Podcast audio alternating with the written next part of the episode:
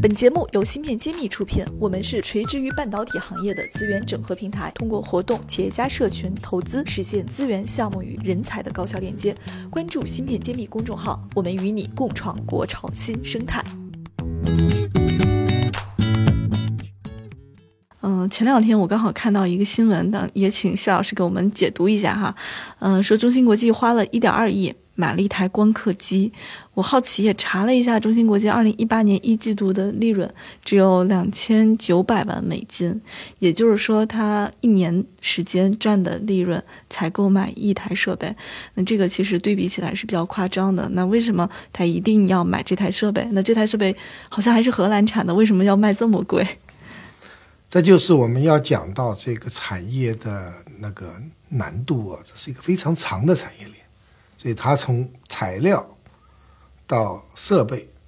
到它用的化学品，一直到造厂房设制造，这个非常长产业链。那么最贵的呢，嗯，是设备。啊嗯我记得我想当年在 Intel 的时候，有一次我们啊、呃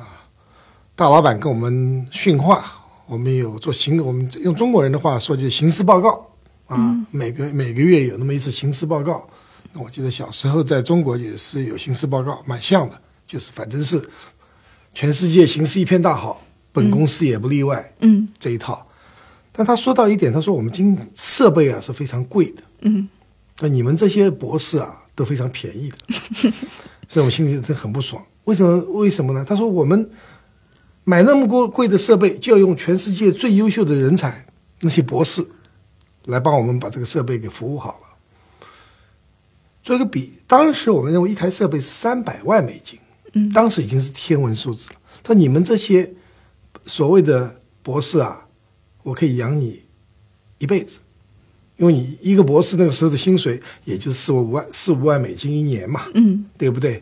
十年也就是五十万，一年是四一辈子二十年，嗯一百万嘛。我一台机器三百万，所以博士太便宜了，机器太贵了，嗯要叫最好的博士去把这个机器给用好了，是这样一个尺度。但是那时那时候的数据，嗯今天一台光刻机最贵的光刻机是一点二亿，有一亿两千万美金。嗯和当时的三百万美金比啊，已经是贵了好多。所以这个，我们随着技术的往前的改进啊，每一代设备就越来越贵，越来越贵，嗯那就变成了绝大多数企业是跟不上了。嗯摩尔定律是每十八个月要成本降一半或者功能增加一倍，那么最后越来越来的因不是因为技术上做不到，而是因为我们这个经济跟不上了。你看，因像中芯国际这么大一个公司，一年的销售额是有啊三十亿美金，哇，听上去很很不错了。嗯啊，那个利润呢也也有达到那个上亿美金的利润，一亿多美金。但是它只购买一年的利润，只购买一台设备，嗯还不是一条生产线。嗯那一条生产线也需要很多设备，所以这就是一个经济上的一个壁垒，就资金密集、人才密集、技术密集。那么光资金密集这一条，就把绝大多数的企业挡在外面了。嗯我记得我在有一次去台湾，啊、听参加一个学术会议，听大师嗯，张忠谋先生哦，啊，就是这个叫张大帅 Morris Chan，他在做报告。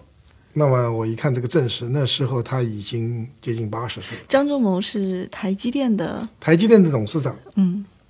也是台积电创始人。嗯啊，他是一个，IDM 的一个开创者，他是代工厂代工的创创始者。啊嗯他原来在美国是德州仪器嗯做过大老板，嗯，看听说是第三号人物，嗯他做过 IDM 公司，美国的德州仪器是 IDM 公司，他到了台湾以后创办了台积电，这是一个纯粹的代工厂，嗯，那他是做报告的时候说，全世界未来应该只剩下三家代工厂，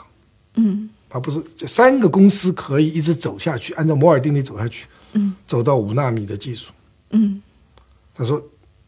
这两家其中两家公司肯定有 Intel，嗯，也肯定会有三星，哦，能走到五纳米。嗯第三家公司啊，如果不是台积电，就没有人了，没有了，对为什为什么他敢下这样的定论？因为需要巨大的销售额和利润来跟下一步的投资。就是每一轮，每一轮就是，也就是说，你每一个技术投下去，你赚的钱嗯，全部投下去，下一代可能还不够。对，这这这里其实有一个这个背景需要您给我们补充一下，就是刚刚提到了摩尔定律，然后也提到了七纳米，就是呃，然后又说了下一轮。实际上，我们是很想了解一下芯片行业的周期是怎么样的一个情况。那么每一轮的话，呃，往前走一轮的时候，对相关的产业内的企业意味着什么？这可能跟您刚刚说的这个张忠谋的讲话是也是有一些关联性的。是的，呃，当每我们讲摩尔定律，每次它是有一个技术的更新，呃，就是讲它做的芯片的尺寸会越来越小。嗯那一般每一代呢，我们就缩小到原来的百分之七十，上下一代会比上一代小百分小之百就是长度来说是百分之七十。嗯就原来我说是一一微米的，嗯下一代就是零点七微米左右。嗯那么，因为它最后是看面计算面积呢，是是平方七乘七，嗯那么七七四十九，嗯这很就是很巧妙的面积减一半，嗯所以每一代面积是芯片的面积，同样的芯片功能、面积减少一半，嗯大概是这样往下走的。所以每一代你是当你从一个技术节点到下一个技术节点的时候，嗯它同样的生产线，同样的十二寸晶晶圆，它能产出的这个芯片呢是两倍，由面积减掉一半，嗯减成原来的一半。嗯那这就意味着这个这个是好事情，嗯但同时你的投资也会增加，嗯就是投资是增加一般会增加百分之二十到三十的投资，下一代线。那这样子的话，你还是更便宜，嗯因为你产出增加一倍，嗯你的投入增加百分之三十，嗯所以这样子往下走。但是每次造一个新的厂，投资特别巨大，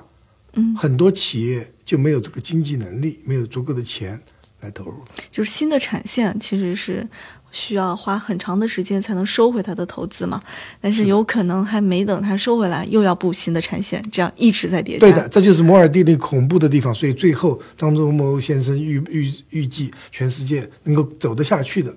就三家公司。那也就是说，我们不停的要去这个去砸砸钱去追赶这个对的技术的衔技接。术往下走是不停的往下砸钱的。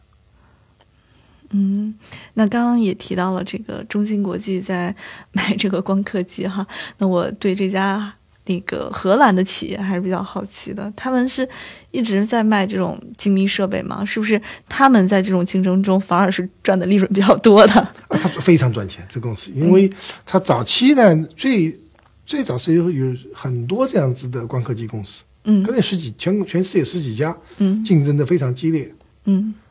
细节我不在这里说，在《新世》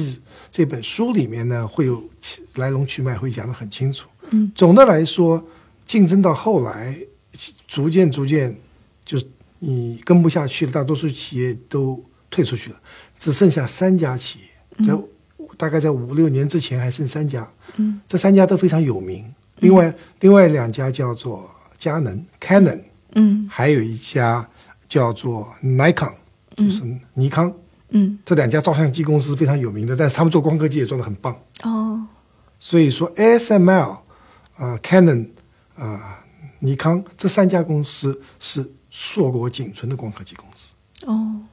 但是走到今天这这一个七纳米这个节点，嗯所谓一一亿两千万美金这台机器的叫 EUV，、嗯，就剩一家了。日本两家公司也退出竞争了，就是没有在这代技术上再跟上。跟不上了，嗯就这么惨烈。那也就是说，全世界只有一家公司供七纳米或者更先进的光刻机了。嗯这就存在一个很大风险。当你只有一个公司给你供货的时候，你会担心哪一天它不供货了，那么你也走不下去了，全世界都走不下去了。对那么张忠谋先生说，他客户也最后也只剩三家客户了。哦，也就是这个原因。那么这是一个非常那个寡头垄断的一个行业了，所以就造成了一个现象。Intel 很担心这个公司也走不下去了。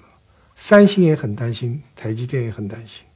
你知道发生什么情况呢？是什么情况为？了保证他们能够能够继续走下去，要给他订单？这是给订单没有用啊！你要保证他给订单，他做不了呢。嗯，这三家公司都成为 ASML 的股东了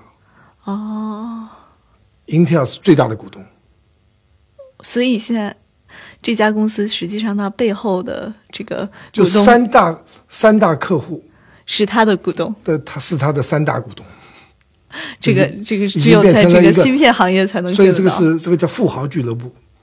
嗯，这三家公司是最有钱的公司，在半导体行业。彼此都很担心对方对这个不能走下对，所以去。三个竞争对手走在一起来说，我们要保证我们的供供供应商能够活下去。嗯所以回到我们的话题，这个产业全产业链啊，未来就是相互依存的。嗯